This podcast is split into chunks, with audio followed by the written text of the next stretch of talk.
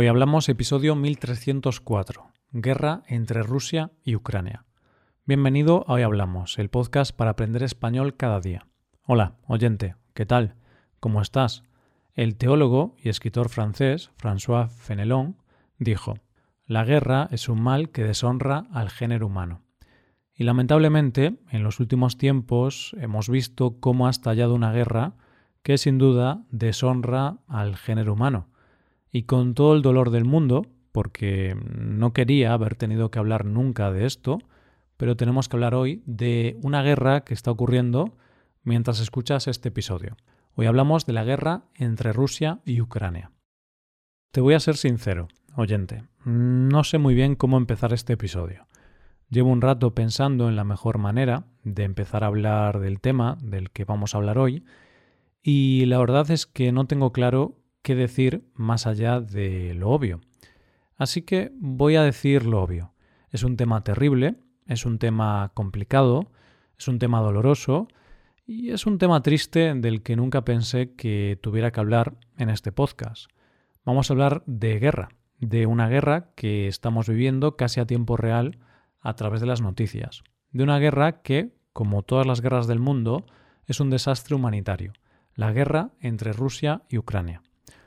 Lo primero que tengo que decir es que hemos estado pensando si deberíamos tratar este tema o no en el podcast, porque es muy complejo, es muy triste, no está relacionado con España ni con el español, y al final somos profesores de español, no somos periodistas, no somos expertos geopolíticos, por lo que es un tema que se escapa de nuestro conocimiento. Pero bueno, viendo la magnitud del conflicto, no podemos ignorarlo. Es un tema que copa las portadas de los periódicos de todo el mundo, preocupa a toda la población mundial, así que vemos necesario hablar de ello. Ya lo hicimos en el pasado con otros temas terribles, como con la pandemia del coronavirus. Al final es necesario aprender sobre estos temas y también hay mucho vocabulario o expresiones que es necesario aprender para poder hablar del tema en español. Pero como siempre, os recuerdo que esto es un podcast para aprender español. No somos la BBC, no somos periodistas, no somos expertos, por lo que nos podemos equivocar al hablar de esto. De hecho, en ocasiones lo hacemos, nos equivocamos. Intentaremos hablar del tema de la forma más exacta y rigurosa posible, pero puede que nos equivoquemos o que no entendamos bien el conflicto al completo, porque es un tema demasiado complicado para nosotros. Como te podrás imaginar, no estoy aquí para descubrir nada nuevo que no se esté contando en los informativos de todo el mundo. Este episodio lo vamos a centrar en intentar entender qué está pasando, por qué está pasando y cuáles son las consecuencias. Y es que yo, cuando empezó esta guerra, todo me sonaba muy extraño. Desconocía los motivos por los que Putin decidió invadir Ucrania y empezar esta terrible guerra. Yo voy a ser sincero, sabía muy poco sobre lo que había pasado para llegar a esta guerra. Así que creo que lo mejor que podemos hacer es intentar explicar qué está pasando y cómo se ha llegado hasta aquí. Vamos a empezar por los hechos que todos conocemos. Y es que el pasado día 24 de febrero, el presidente ruso, Vladimir Putin, ordenó invadir varias regiones ucranianas. Lo cierto es que la tensión había empezado un poco antes cuando los Estados Unidos, a finales de enero, les dijeron a sus aliados de la OTAN que Rusia había concentrado en la frontera con Ucrania a 175.000 soldados, lo cual parecía una grave amenaza para Ucrania. Parecía que iba a pasar algo importante, así que tanto Estados Unidos como Reino Unido ordenaron el desalojo de todo su personal diplomático de Kiev, la capital ucraniana. Todo el mundo estaba en alerta. La guerra parecía inminente. Y entonces, tan solo horas después de que Estados Unidos dijera que Rusia lo tenía todo preparado para invadir Ucrania, Putin se dirigió a la población de madrugada para anunciar la invasión. Él lo llama una operación militar especial. La invasión comenzaría al este del país, en la región del Donbass, según Putin, para proteger a las personas de los territorios de Donetsk y Lugansk, que, según sus palabras, han sido objeto de abusos y genocidio. El caso es que empezó esta invasión que a día de hoy se ha extendido por todo el territorio ucraniano. ¿Cómo se llega a este punto? Realmente esta historia viene de bastante atrás, y para entenderla voy a intentar contarte esto de manera sencilla.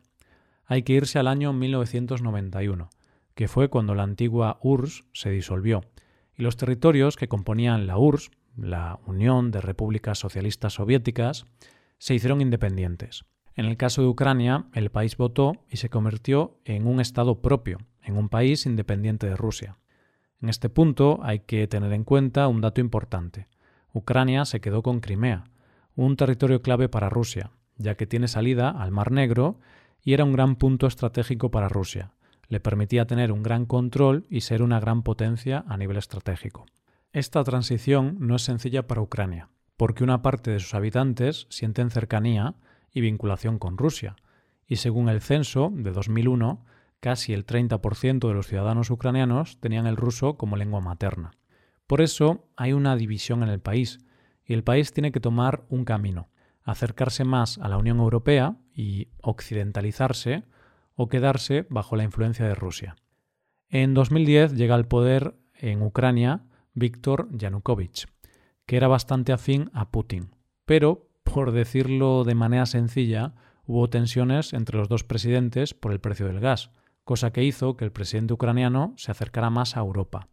Pero al final Putin rectificó y los dos presidentes acercaron posturas. Pero claro, el pueblo ucraniano no estaba formado solo por prorrusos. Mucha gente también quería formar parte de la Unión Europea. En el año 2014 suceden unas revueltas del pueblo ucraniano que defendía formar parte de la Unión Europea y en contra del presidente ucraniano que había decidido acercarse más a Rusia. El presidente terminó huyendo del país. En ese contexto, Putin decide invadir Crimea, pero además lo hizo de manera anónima ya que sus soldados iban sin uniforme. Después de esto, allí hacen un referéndum donde se preguntaba por la anexión o no a Rusia y vence la anexión a Rusia por un 97% de los votos. Pero claro, esta consulta se hizo en medio de una ocupación por parte de Rusia, y de hecho Estados Unidos nunca lo reconoció como válido porque, según afirman ellos, se hizo bajo la amenaza de la violencia y la intimidación. Aunque Putin anexionó este territorio, la comunidad internacional nunca lo reconoció, y la OTAN congeló su colaboración con Moscú, y tanto Estados Unidos como la Unión Europea le impusieron sanciones. Pero la cosa no se quedó ahí, sino que aprovechando que estaban en Crimea, se impulsaron revueltas en las regiones al este de Ucrania, en Donbass, en dos ciudades, Donetsk y Lugansk. En estas dos ciudades, los grupos separatistas se autoproclaman repúblicas populares y piden anexionarse a Rusia. Y desde ese momento hay una guerra entre los separatistas prorrusos y el ejército ucraniano. Este es un resumen muy sencillo y simple de un problema mucho más complejo que realmente escapa de mi conocimiento y puede que me esté dejando muchos detalles. Así que si te interesa más este tema, te recomiendo investigar bien sobre ello y escuchar las diferentes versiones del asunto. Pero la clave de todo esto tiene nombre propio, la OTAN y la Unión Europea, porque el presidente ucraniano, Petro Poroshenko, en 2017 puso como objetivo prioritario de su país la adhesión a la OTAN y recogió en su constitución el doble objetivo de unirse a la OTAN y a la Unión Europea. De hecho, el actual presidente ucraniano, Volodymyr Zelensky, ha pedido desde que comenzó la invasión la ayuda de la OTAN y poder unirse a la Unión Europea de manera inmediata. ¿Por qué Putin ha decidido invadir Ucrania? Una de las razones es el conflicto en Crimea y en Donbass. Uno de los motivos de la guerra es proteger a la población de estas regiones. Según Putin, existe una nazificación en el este de Ucrania en contra de las personas que hablan ruso y quiere protegerlas.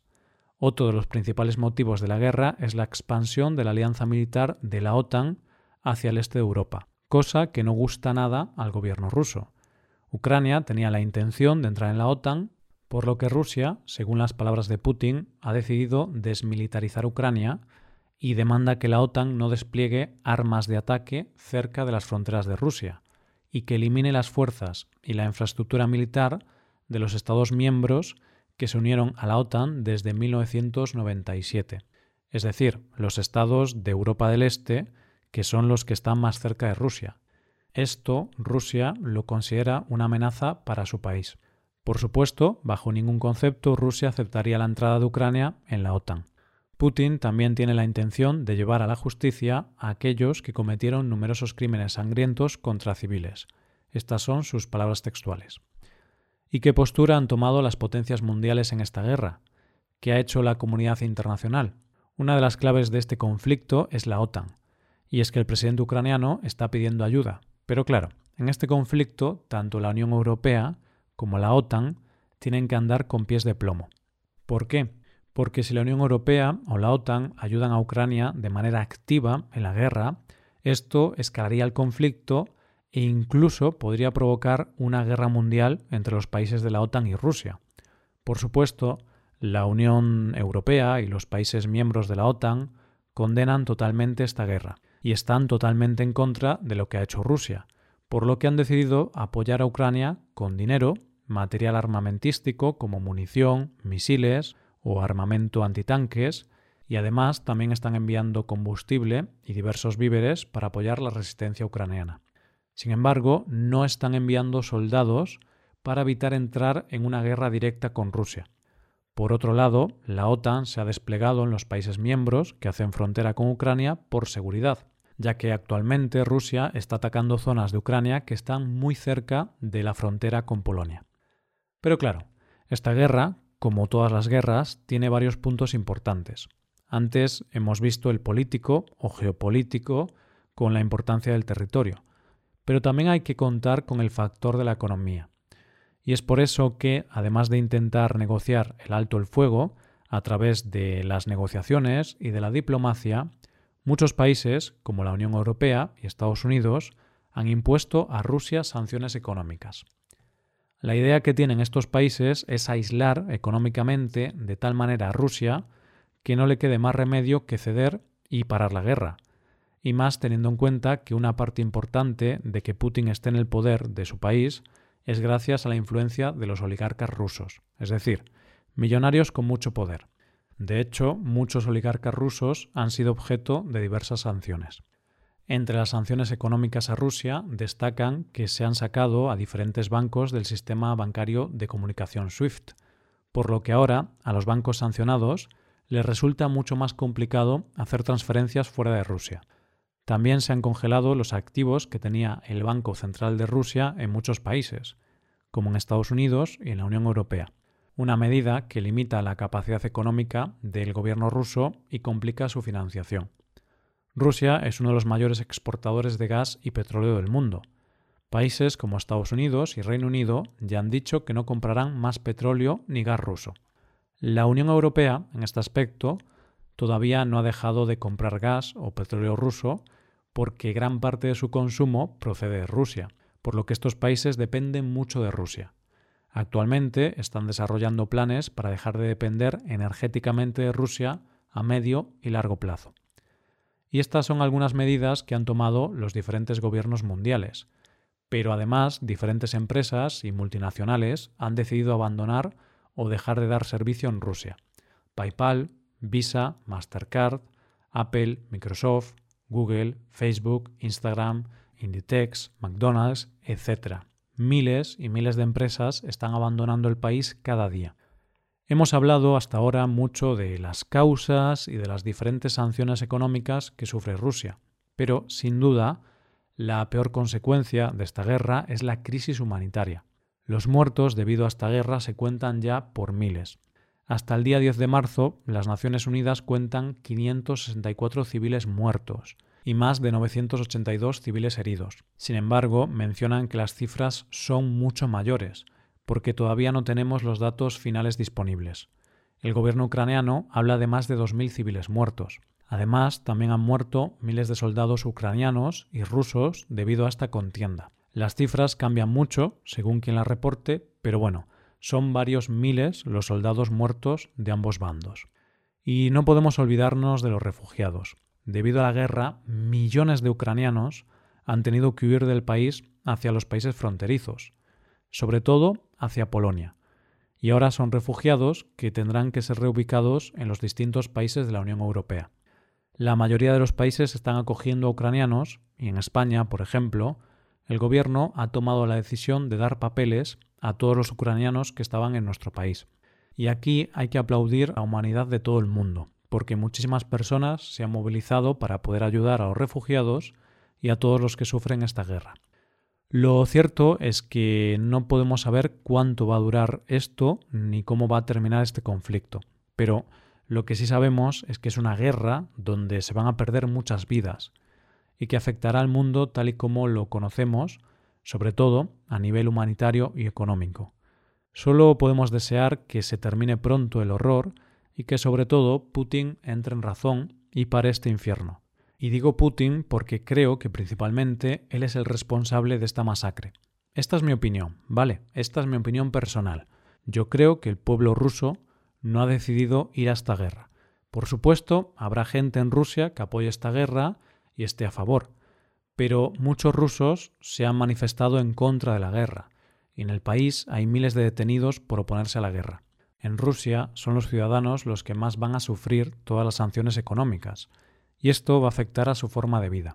Al final, en una guerra siempre sufren los mismos, los ciudadanos, y por eso la guerra nunca es el camino, nunca. Acabo el episodio repitiendo una vez más que no somos periodistas ni expertos en geopolítica. Esto es un podcast para aprender español.